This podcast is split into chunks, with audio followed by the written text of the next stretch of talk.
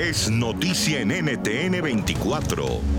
Hola, soy Gustavo Alegre y en Cuestión de Poder hoy hablamos con el prestigioso columnista, jefe de corresponsales del Washington Post, Dan Valls, sobre la crisis social, económica y política que asola a Estados Unidos y su impacto en las elecciones de noviembre. Ahora tenemos un brote de violencia a lo largo del país en muchas ciudades, desencadenado por el asesinato de George Floyd la semana pasada, donde hubo policías de Minneapolis, uno que ha sido despedido y acusado de asesinato en tercer grado.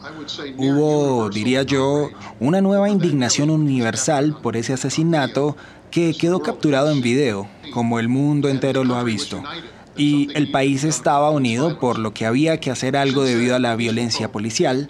Desde entonces, la protesta pacífica se convirtió en manifestaciones violentas y como consecuencia ahora hemos tenido incendios, saqueos y todo esto en muchas ciudades que no habíamos visto algo así desde la muerte de Martin Luther King en 1968 y ahora el país está en un lugar muy difícil.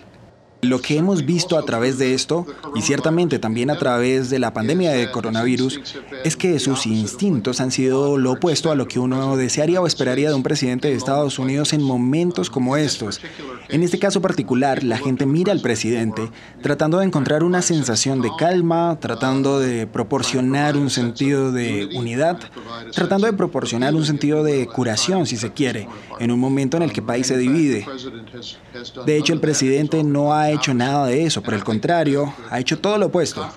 Y yo creo que la conferencia telefónica que tuvo hoy con los gobernadores es otro ejemplo de eso. En lugar de tratar de encontrar una manera para unificar y calmar las cosas, él incita al ser provocativo. Hasta este momento está claro que los últimos meses no han sido buenos para el presidente Trump en términos de sus perspectivas de reelección.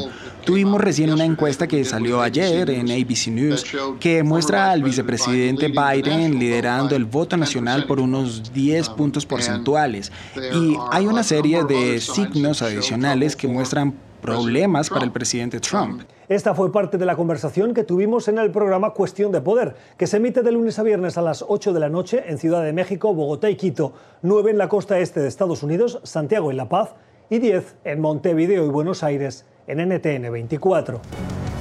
NTN 24, el canal internacional de noticias con información de interés para los hispanos en el mundo.